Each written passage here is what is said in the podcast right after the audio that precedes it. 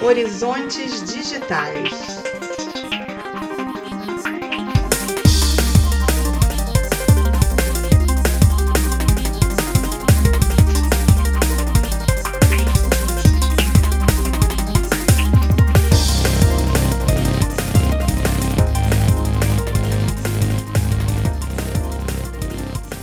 Olá, bom dia, boa tarde, boa noite. Este é o episódio número 4 do podcast Horizontes Digitais, organizado pelo campus São João de Meriti, do Instituto Federal do Rio de Janeiro. Nós procuramos trazer sempre discussões interessantes relacionadas ao universo das tecnologias, analisando os seus impactos na vida das pessoas e na sociedade como um todo. Eu sou o professor Gilvan Vilarim, estou aqui com meus colegas Alberto Alvadia e Rony Ferreira. Alberto, pode dar o seu alô inicial aí para os nossos ouvintes. É, bom dia a todas e todos. Seja muito bem-vindo ao nosso convidado de hoje, o professor Alexandre, e com certeza teremos um ótimo podcast. Rony, pode dar o seu alô inicial também. Bem-vindo aí a todos, principalmente ao professor Alexandre, que aceitou nosso convite de participar desse debate. E o debate vai ser muito bom, vai ser quente hoje, hein?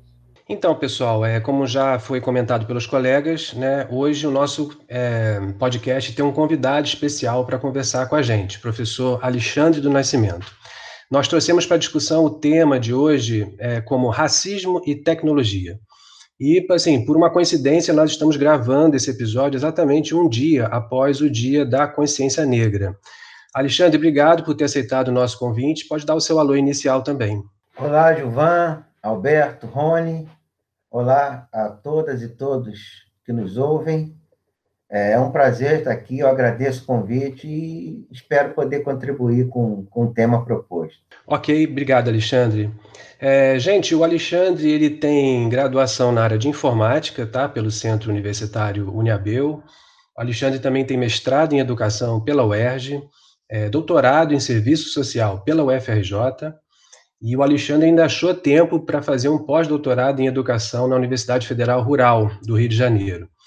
O Alexandre é professor da FAETEC e ele leciona disciplinas tanto na área de informática como também na área de educação e relações étnico-raciais. E o Alexandre ainda mantém um site chamado sentimentanimalidades.net, www.sentimentanimalidades.net.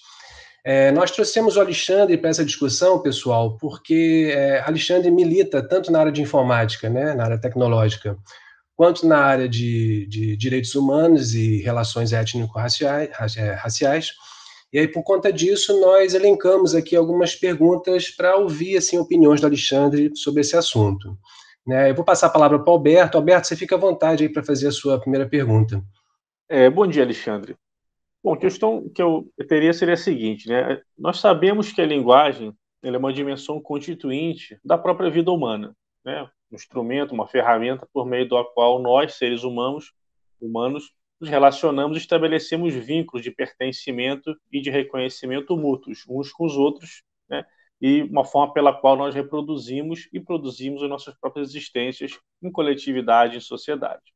Da mesma maneira, né, a construção de uma narrativa sobre um determinado fato, tem o poder de formar a percepção de toda essa coletividade, esse conjunto de indivíduos da sociedade sobre esse determinado fato, né? sendo que essa percepção será necessariamente atrelada, né? estará sempre em relação com a percepção daquele que narra, o fato do narrador. Nesse sentido, a pergunta é a seguinte: que importância você reputa, né, você enxerga essa disputa né, de significados, disputa linguística, sobre os termos utilizados pela ciência né, no caminho da desconstrução do machismo, do racismo e de toda forma de preconceito e discriminação que muitas vezes estão dissolvidos, né, estão diluídos, disfarçados e naturalizados em expressões que são corriqueiras e consagradas pela cultura. Bom, é uma pergunta muito interessante, complexa, é, o, o, campo de estudos das relações raciais, é, ele tem no, nessa área dos estudos da linguagem uma da, da, das áreas mais vastas, né, de produção de, de conteúdo, estudos, pesquisas. A linguagem é, é, é, é essencial para a gente entender o peso do racismo é, na sociedade brasileira e, e em outras sociedades, e, no caso em especial, a sociedade brasileira, por, pelas características que aqui o racismo assume, né, nós temos é, escutado aí, sobretudo a partir é, dos trabalhos do professor Silvio Almeida, né, que o racismo no Brasil é estrutural. Fala-se muito hoje em racismo estrutural. Mas o, mas o que significa isso? Né? Eu tenho dito né, para os meus alunos, nos debates que eu participo, também nas conversas informais, é que o caráter estrutural do racismo está justamente no fato de que ele, ele nos forma. É como se fosse é como se fosse difícil separar a ideia de Brasil do racismo. É difícil separar o ser brasileiro e, e do ser racista. É, ou seja, ele está na nossa própria formação e ele se perpetua na sociedade através de nós e das nossas instituições às vezes de forma subjetiva, sem uma intencionalidade. A linguagem tem tudo a ver com isso, porque alguns termos aqui foram naturalizados, tornados comuns. E quase sempre aqueles termos que, tem, que usam a palavra preto, negro, escuro, coisas desse tipo, ele está atrelado a situações negativas. Né? Como, e alguns outros termos, ele acaba sendo uma junção de termos também que são vistos como que, que diminui a pessoa humana, é, como a expressão mulata, por exemplo, que seria aí o fruto do cruzamento né, da, da, da, é, de duas espécies equinas e que daria numa terceira espécie. Então, é, é como se fosse aqui a mulata é, ou o mulato é, é fruto de uma mestiçagem. Né? Então, é, a origem desse termo diminui um pouco a pessoa negra, a pessoa que ali está. E outros termos, como ovelha negra, a coisa está preta, alguns termos que são mais. Um termo que é muito utilizado, ele é muito sutil, é o termo denegrir.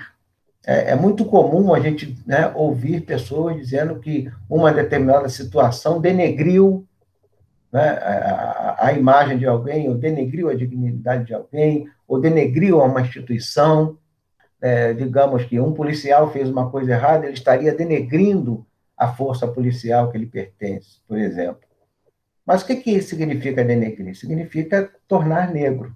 Então, existem aí um conjunto de, de expressões populares que naturalizam esse lugar de subalternidade, naturalizam o, o preto como negativo, é, naturalizam o preto como a pessoa negra como uma pessoa sexualizada, é, de sexualidade exacerbada, que é o caso A Cor do Pecado, é muito direcionado a, a mulheres negras, então a mulher negra está muito ligada àquela que, que é boa de cama, e a mesmo o homem negro também, de alguma forma, sensualizado, e outras expressões, né?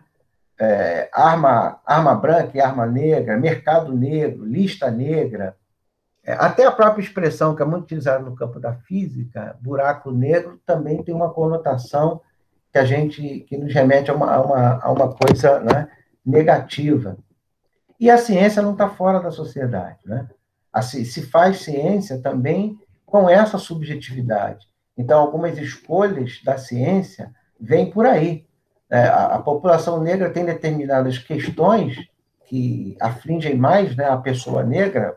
Só para encerrar aqui, vou citar o caso da anemia falciforme, né, que é uma, uma doença é, que acomete de forma mais grave as pessoas negras e que até hoje não tem, não tem estudos muito complexos a respeito dessa doença. Né? Então, é como se fosse uma coisa menor, né, de menos importância para a ciência. Então, o, o, cientista, assim como também o desenvolvedor de tecnologia, a pessoa que desenvolve, que produz esses estudos, ele também ele, ele, ele reproduz o racismo de forma com a sua subjetividade, com a sua visão de mundo. Né? Por quê? Porque determinadas coisas se consideram menos importantes do que a outra. E, e, e numa escala de importância, a pessoa negra ou as culturas negras, no, no caso brasileiro, são tidas como menores, de menos importância. Então, aí há uma indiferença. E uma das coisas que caracteriza o racismo, até mesmo antes do ato discriminatório, o ato de discriminar, antes daquela frase racista que se diz, ou da piada, é a indiferença. Né? O racismo tem muito a ver com a indiferença. Quem, quem, quem faz uma fala racista, quem comete um ato racista, ele, ele primeiro está tratando aquela pessoa, aquela situação com indiferença. A mesma indiferença que, por exemplo, numa, numa operação policial, numa comunidade mais pobre, de maioria negra, acontece. Né? Então, é, não significa exatamente que o policial matou aquele rapaz negro porque ele foi deliberadamente para fazer aquilo. Mas ele trata aquele lugar com uma indiferença, ou seja, é, se eu pegar o bandido, mas né, é, tiver ali duas, três pessoas mortas, ainda é lucro, porque aquele lugar, aquelas pessoas não têm importância. Da mesma forma como tratou com indiferença a, a Sari Porto Real, lá em Recife, tratou o menino Miguel, de cinco anos, com uma indiferença e com um grande desprezo, a ponto de deixá-lo passear no elevador, é, um menino de cinco anos que acabou é, numa, numa coisa muito trágica, que foi a morte do menino que caiu, né, do nono andar no prédio. E então o que o que marca essas duas essas duas situações, a meu ver, é a indiferença. E isso aparece também na ciência e a, e a linguagem tem tudo a ver com isso, porque essas narrativas racistas sustentam cada vez mais essa indiferença. Nesse ponto, eu acho que, é essa minha reflexão é, é aí para vocês. Espero que eu tenha alcançado a profundidade da, da pergunta, Alberto.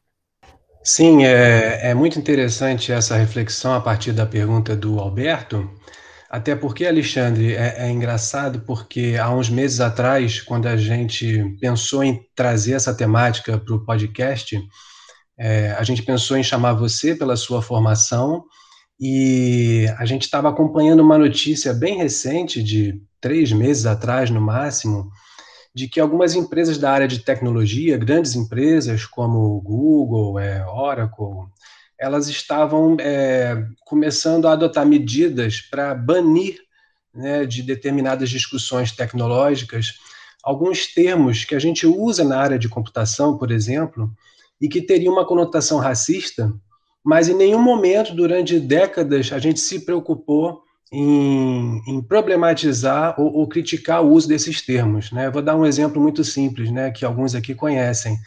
É, quando a gente compra um computador, o disco rígido principal ele pode ter, assim, se você quiser, um disco rígido secundário. E é muito comum a gente chamar o disco rígido principal de HD master e o secundário ele é o slave. Então esse é um exemplo de palavras, né, escravo, mestre, que agora está se pensando em, em, em, criticar o uso e substituir por termos mais simples, como primário e secundário.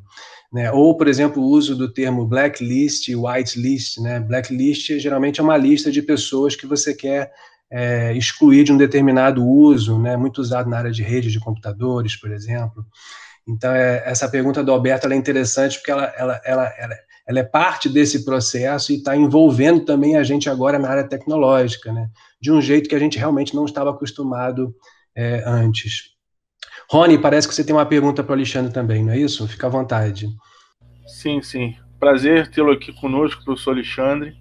Diante dessa conjuntura, né, até o professor Alberto colocou, é, dessa questão cultural enraizada na nossa sociedade, e olhando assim para a parte de algoritmos, né, que sustentam os, os nossos sistemas, né, os nossos softwares, as tecnologias que a gente se relaciona, né, com elas hoje e, e se, se valida delas para se relacionar com, com as outras pessoas, o que, que tem acontecido? É, e aí eu vou citar um fato aqui, né, é, que ocorreu com a empresa Google, né? É, a gente sabe que, que uh, existe hoje uma tecnologia de reconhecimento de, de imagens, né? E essa tecnologia ela precisa ser treinada, né? Então é, ela precisa fazer várias comparações, né? Milhões de comparações para poder, vamos dizer assim, entre aspas, aprender, né? É o que significa aquela imagem e dar uh, o significado da imagem ou apresentar uma imagem parecida com aquela. É, e aí, há poucos anos atrás, o Google né, foi muito criticado porque ao se colocar imagens de pessoas negras, é, essas imagens estavam sendo etiquetadas como macacos e gorilas. É, nesse caso, é, o, o, senhor acha né, e, e pensa que seria pela falta de desenvolvedores negros na área de tecnologia, então, na sua maioria, brancos, é, homens, que colocam os seus próprios padrões dentro ah, da programação desses algoritmos, e aí esses sistemas acabam, vamos dizer assim, saindo com a cara né, de pessoas racistas, é, homofóbicas, por exemplo. Como que nós poderíamos introduzir uma maior diversidade dentro da área de tecnologia, até para que é, esses sistemas, esses softwares, essas tecnologias reflitam realmente é uma, uma sociedade é, com uma participação maior de negros, de mulheres. Bom, é, também é uma, uma pergunta, é, que são duas em uma, né? Duas em uma. É, é, uma pergunta complexa, duas perguntas complexas. É, eu passei a, há um tempo atrás a acompanhar né, um pouco esse debate, é, justamente a partir desse evento acontecido né, na Google, com o algoritmo da Google, que quando se colocava lá a palavra gorila, apareciam né, é, nos resultados das imagens, vinham também imagens de pessoas negras. Então, é, é, o algoritmo, né, o aprendizado do algoritmo tinha ali uma, uma falha, uma falha, digamos, racista, né, que colocava a pessoa negra como, como um gorila. É, e acontecia também com a palavra macaco. É, o, o fato é que hoje o, a própria empresa, né, ela fez uma correção nesse processo, quer dizer, deve ter é, ampliado ali o número de de cruzamentos de banco de dados, da imagem, de imagens de banco de dados, para evitar, ou criado novas palavras-chave, para evitar esse tipo de, de, de resultado. É, e até agora tem dado certo, né? Eu já fiz por duas vezes essa mesma busca e não tem aparecido mais é, pessoas quando se procura, e vice-versa também. Mas ainda há uma série de questões, quando você coloca, por exemplo, mulher negra, e aí vem, vem, às vezes, uma série de imagens de funções subalternas na sociedade. É, assim como você coloca beleza, você vê uma série de imagens é, de pessoas brancas, de, sobretudo mulheres, né? Então você vê que tem aí um pouco, parece ter aí um pouco da subjetividade desses desenvolvedores também, das empresas. É, a inteligência artificial como um todo, ela tem sido muito questionada nesse ponto os algoritmos de, de reconhecimento facial, é, eles parecem né, ter mais dificuldades é, é, de diferenciar homens e mulheres. Quanto mais é, é, negro, né, quanto mais escuro for o tom de pele. E, e, e parece ser muito mais e é muito mais provável né, que uma mulher de pele escura ela seja confundida com um homem, inclusive, do que com outra mulher de pele mais clara. Então, ainda é possível, é necessário fazer outras correções né, nesses, nesses algoritmos. As empresas que produzem esse tipo de tecnologia, é, sobretudo a Google e a Facebook, também a Amazon, elas têm reconhecido que há aí um problema na escolha das informações usadas para, para entre aspas, né, treinar os seus algoritmos. Então, tem ali um problema também né, na, na, na, nas escolhas do, de banco de dados, né, de armazenamento dos dados. Então, é, é, esse conjunto de dados, os dados originais, são, são, na maioria das vezes, de, de, de brancos e masculinos. Né? São, né, são fotos de pessoas brancas e homens brancos.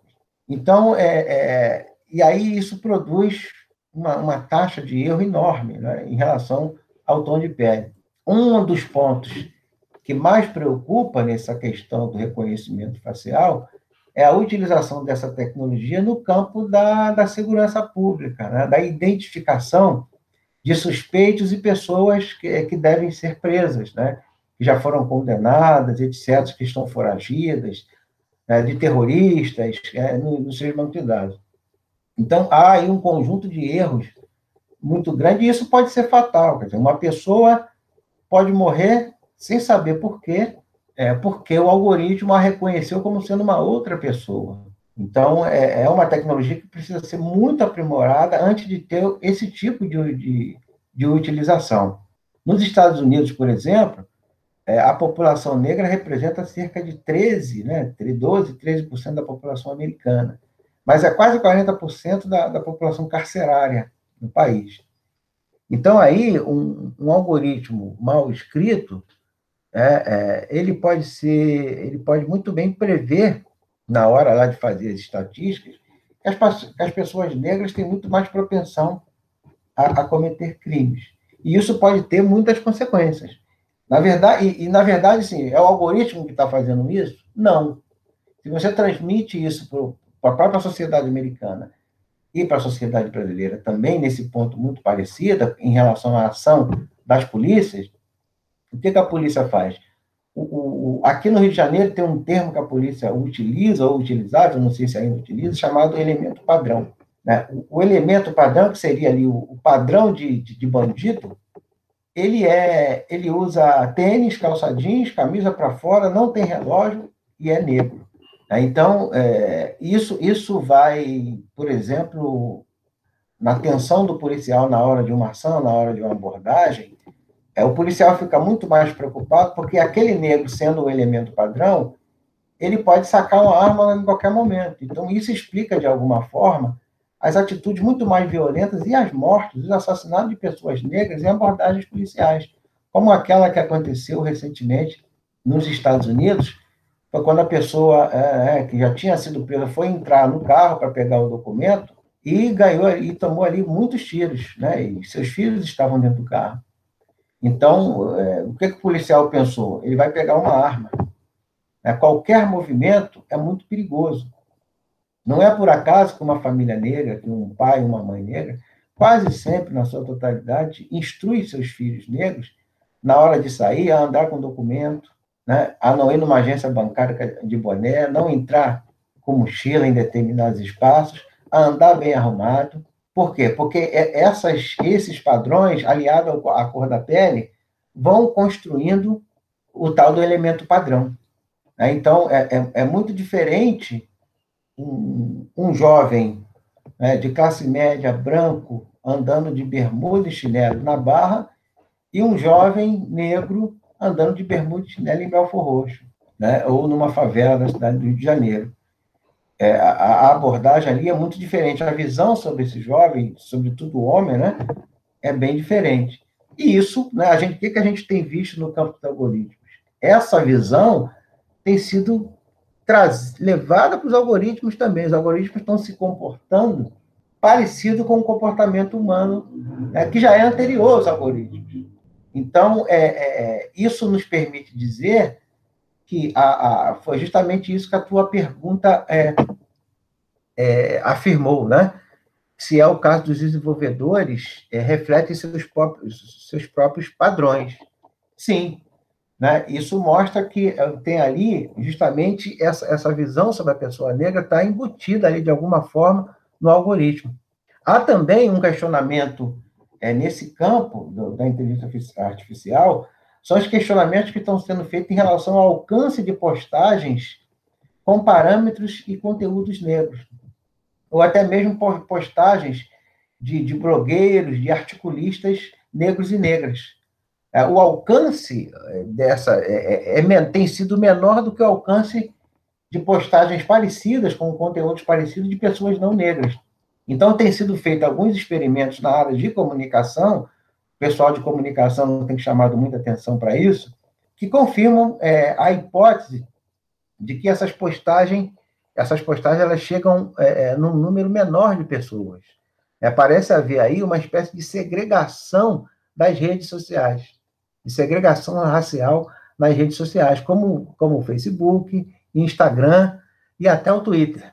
E isso tem sido chamado, né, esse, esse campo de estudo está se constituindo como um campo de estudo no campo, no, na área da, do estudo da afro-brasileira e das relações raciais, de racismo algorítmico. ou racismo tecnológico. E o termo específico, é, mais específico, né, racismo algoritmo, dá essa conotação de você estudar justamente os algoritmos é, é, de inteligência artificial, é, esses que permitem que a sua postagem seja muito visualizada ou não. Né? E, e pode ter por trás disso uma decisão deliberada de quem desenvolve, ou da empresa. É, é uma coisa que eu não acredito muito, porque o racismo ele tem essa, essa, o caráter estrutural do racismo ele aparece também no, no fato de que ele está entranhado na nossa subjetividade, né, na nossa visão de mundo, na nossa reação em relação a, a uma pessoa negra ou algum aspecto de cultura negra, ou pode estar tá, é, por trás disso apenas a subjetividade de quem desenvolve. Ou seja, os seus conceitos, por exemplo, de feio e bonito, né, do que importa, do que não importa, de perfis de, de quem é inteligente ou que não é, é, então, o racismo é, constrói isso em nós, e como eu falei, né, é, é, esse é o racismo que é chamado de estrutural. Ele está na, na, estrutura da sociedade, porque ele está também na cultura. Então, o fato de, do racismo constituir as relações humanas e sociais e, e se reproduzir através de nós e de nossas instituições. E o, que tem sido as, as empresas, né? então, está começando a se pensar em ações afirmativas nesse campo. O primeiro elemento fundamental é de promover maior diversidade racial das empresas. Isso significa uma operação é, que é complexa. Às vezes não é só o fato da, da empresa se abrir ao profissional negro. É importantíssimo que a empresa faça isso. Todas as empresas devem fazer isso. A exemplo do que fez recentemente o Magazine Luiza e que está sendo seguido pela Bayer do Brasil, que ambas lançaram um programa de trainee. Né? Sabemos que os trainees são aqueles que já estão contratados e serão pessoas que vão assumir funções executivas, funções de comando, de decisão importantes dentro, dentro das empresas. Então, as empresas precisam se abrir para a diversidade em todos os seus cargos. Né? Não é só dizer que uma empresa, por exemplo, como o Carrefour, deve ter ali em, é, em seu corpo de funcionários uma boa parte de funcionários negros. Mas você vai ver que funcionários são esses? Eles são funcionários de caixa, funcionários de limpeza, funcionários de reposição de estoque, não necessariamente funcionários que tomam decisões. É, é nesse ponto que é importante.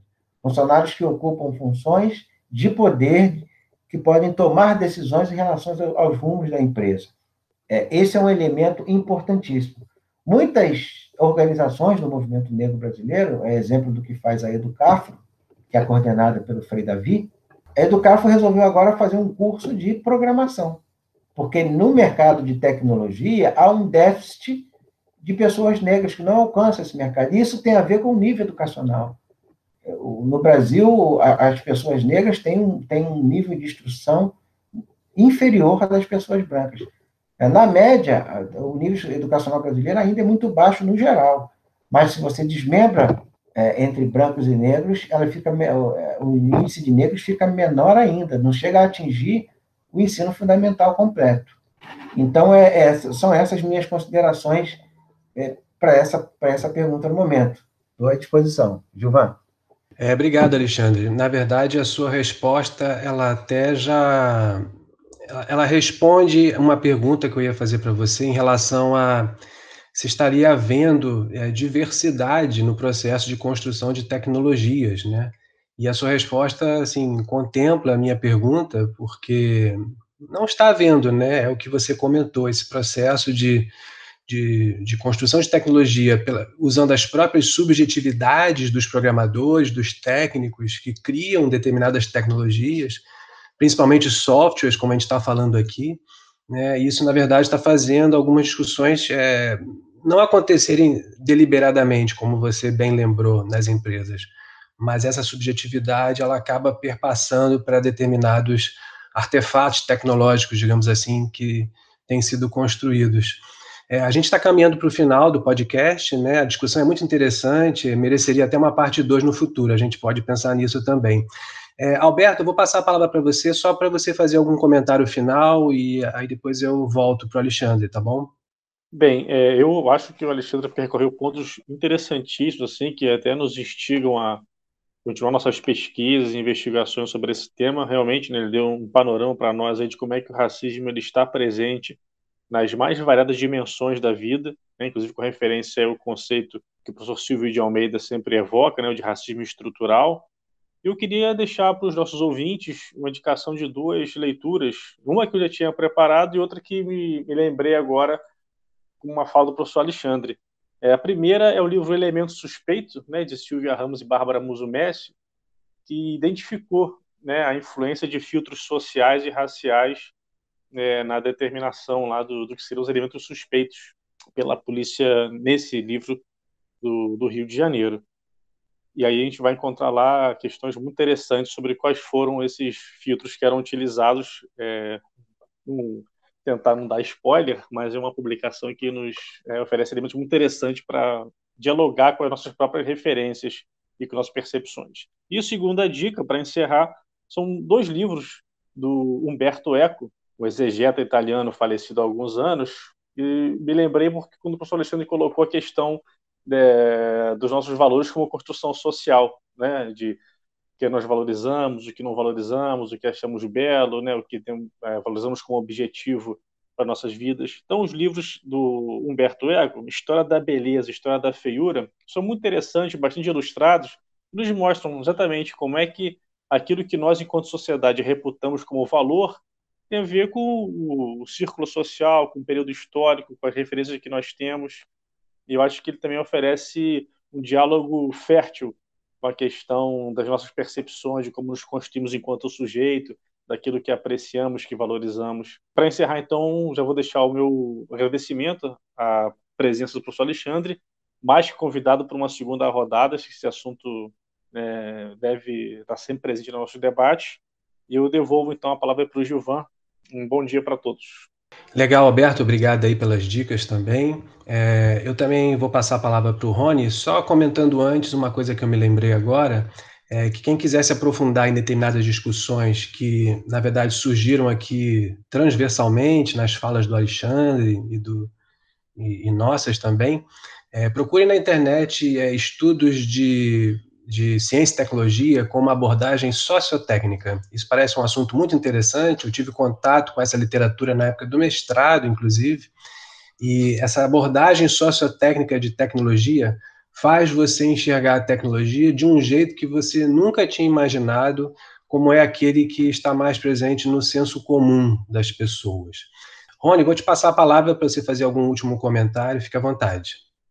Obrigado aí agradeço né, a participação né, do professor Alexandre, que trouxe para a gente né, várias reflexões sobre essa questão do racismo, dentro da, principalmente dentro da área da, da tecnologia, né? E que a gente, como professor, é, principalmente é, dessa área, a gente percebe né, é, a quantidade e a divisão, a diferença que existe entre, entre brancos e, e negros dentro dessa área. E como o professor Alexandre bem disse, a educação ela é um elemento importante para a mudança, né?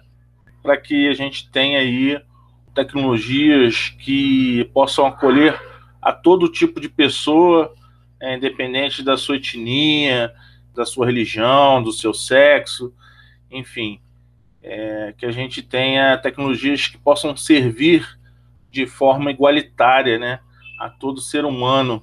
Queria aqui lembrar, né, é, eu gosto muito de colocar aí como dica para os nossos ouvintes algum filme e me lembrei daquele filme Corra, que é um filme que está disponível na Netflix e que acho que recentemente até foi, foi passado aí na rede aberta, mas que vale aqui a nossa reflexão, porque nesse filme se fala muito nessa questão do, do negro, né, como um, um, um objeto e como um, um, ser que está a, a, serviço dos brancos, né, vamos dizer assim.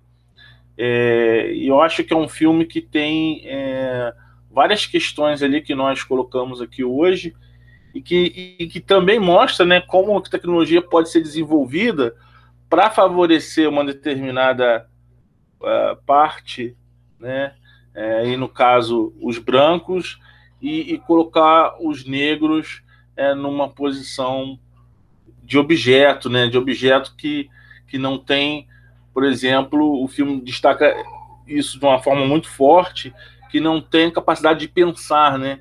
Então, é, é, é na mente dos negros poderia ser colocado a mente de uma pessoa branca e essa pessoa branca viver muito mais anos, né? Não vou ficar dando spoiler, não. Deixo aqui a curiosidade para vocês, para quem não viu. Para quem viu, vale a pena rever de novo. E mais uma vez agradeço aos meus colegas Gilvan e Alberto. E agradeço ao professor Alexandre. Até uma próxima, e com certeza. Legal, Rony, obrigado aí pelos comentários, pela dica do filme. Já vi esse filme também, muito interessante, trabalha com camadas de cinema diferentes, então é filme de terror, mas é uma discussão sobre racismo e tem umas metáforas dentro do filme. Recomendo também e não vou dar spoiler também não. Alexandre, eu vou te passar a palavra para os seus comentários finais, você fique à vontade e se você quiser comentar alguma coisa que a gente não perguntou sobre esse tema, fique à vontade também. Valeu. Ah, tudo bem. Eu, eu, me permita só voltar um pouco à questão anterior, que é justamente sobre a questão da diversidade nas empresas. É, eu queria dizer, então, que é, é, a tecnologia ela não é neutra, né? como a gente refletiu um pouco aqui. Ela vai, ela reproduz e tem reproduzido comportamentos, visões de mundo, a, a cultura, as culturas de quem cria, né? E sabemos que as tecnologias que, que nós usamos no dia a dia, é, são, em sua maioria, criados por homens brancos e heterossexuais.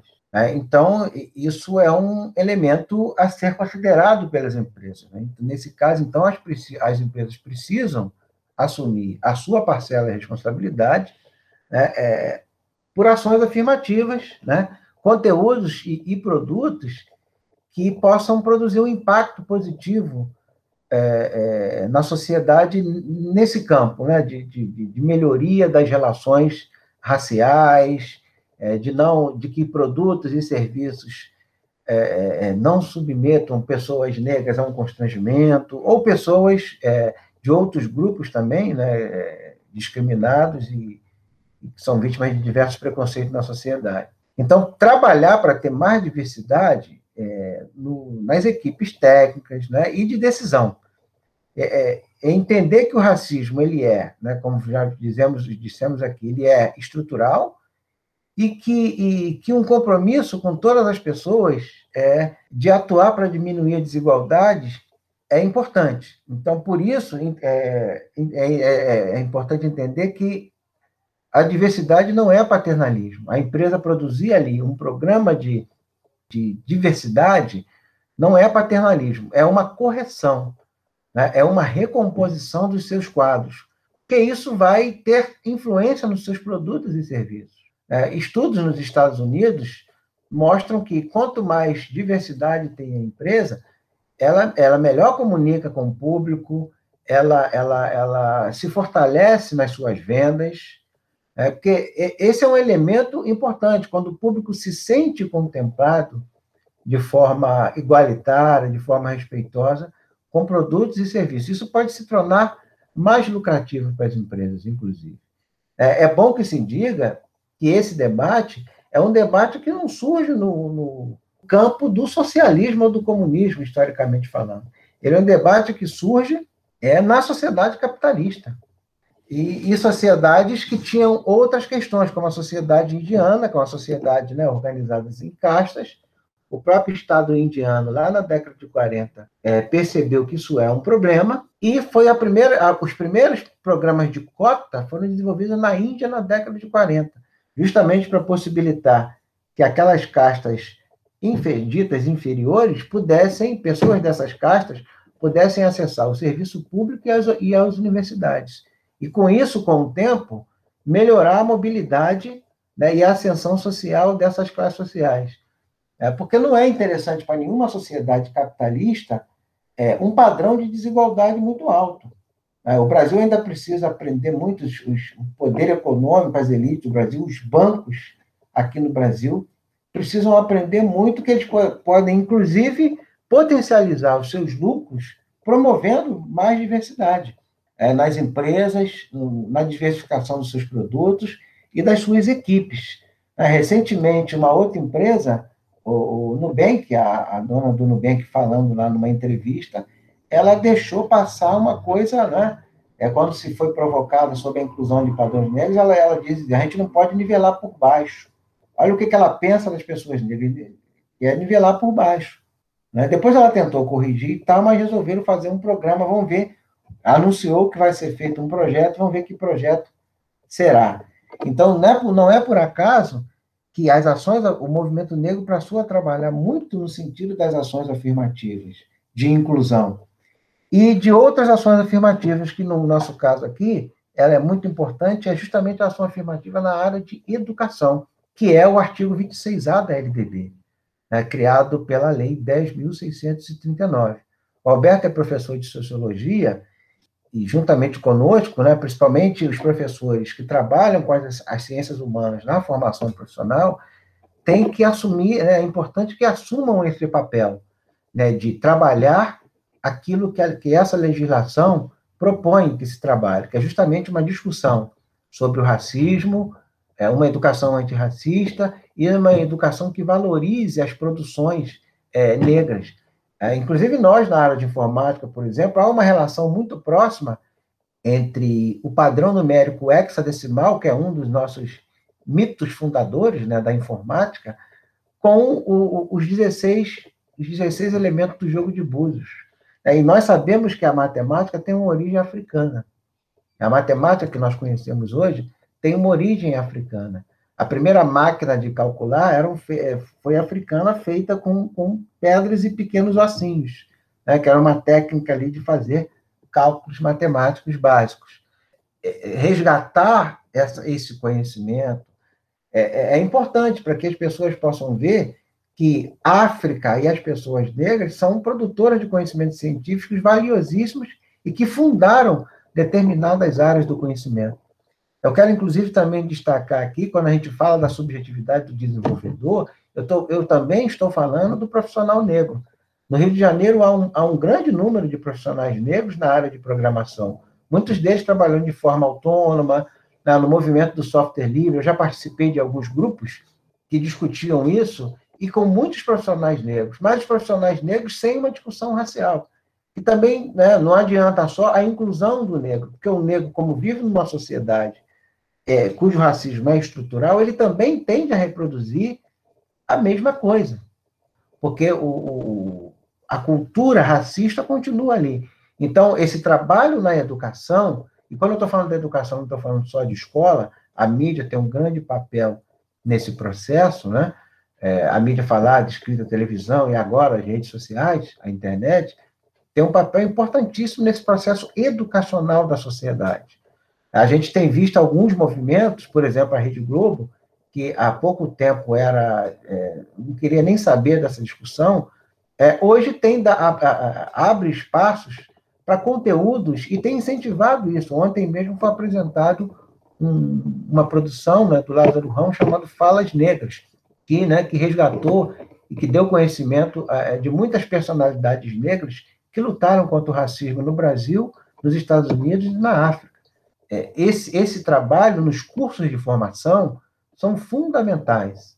Né? Então, contar com a parceria dos colegas das ciências humanas e nós mesmos, da informática, nos apropriarmos desse debate, desses conhecimentos, é, é, é fundamental para que a gente forme profissionais técnicos e de gestão que vão é, é, trabalhar diferente nas empresas, que vão olhar diferente. Quer dizer, chega, chega um tempo, né, como um trabalho educacional bem feito, chega um, chega um tempo que quando o sujeito escuta denegrir, ele diz: opa, calma aí, não é bem assim.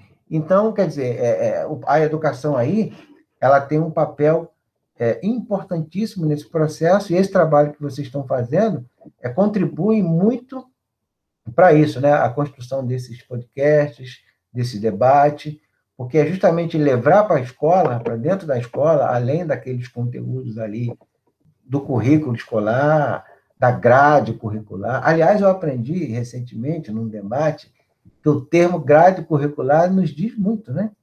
Grade é um negócio que prende. Então, a gente precisa tratar o currículo fora da grade. É fazer isso que vocês estão fazendo aqui e levando é, é, um, uma reflexão diferente para os nossos estudantes do, do, ensino técnico, do ensino médio, do ensino profissional. Então, é, é, é necessário, sim, uma parceria de todas as áreas que trabalham com formação para que a gente melhore também essa situação lá na frente. As empresas precisam incluir, mas é, preciso também que os profissionais que entrem nessa inclusão entrem imbuídos com uma cultura antirracista e imbuído de, desse combate às desigualdades raciais, à discriminação racial, para que os nossos algoritmos e outros produtos possam melhorar e a gente ir caminhando para uma sociedade é, efetivamente democrática. Né? Como diz a, o Manifesto da Coalizão Negra por Direitos, não há democracia com racismo. Então, eu quero agradecer muito a, a oportunidade de ter participado com vocês aqui desse debate. Gilvan, meu amigo, é, é, já de algum tempo, gostei muito de conhecer aqui o, o Alberto, o Rony. É, peço a vocês que transmitam lá meu abraço ao, ao professor Rodney, né, diretor do, do Instituto, que também é meu amigo, já de longa data, e fico aí à disposição para a gente participar de novos debates e, e, contribuir com vocês, e também, né, é, espero convidá-los um dia para a FAETEC para a gente debater essas e outras questões pertinentes. Então, muito obrigado. Alexandre, nós que agradecemos a sua participação. É, esse é um tema que realmente não se esgota só com um episódio de podcast, né? Quem sabe no futuro a gente chama você para uma outra participação aqui no, no Horizontes Digitais. É, então, é, reforço o agradecimento dos colegas por você estar conosco aqui hoje. É, obrigado a todos por terem escutado esse episódio e até um próximo episódio do Horizontes Digitais. Valeu, um abraço.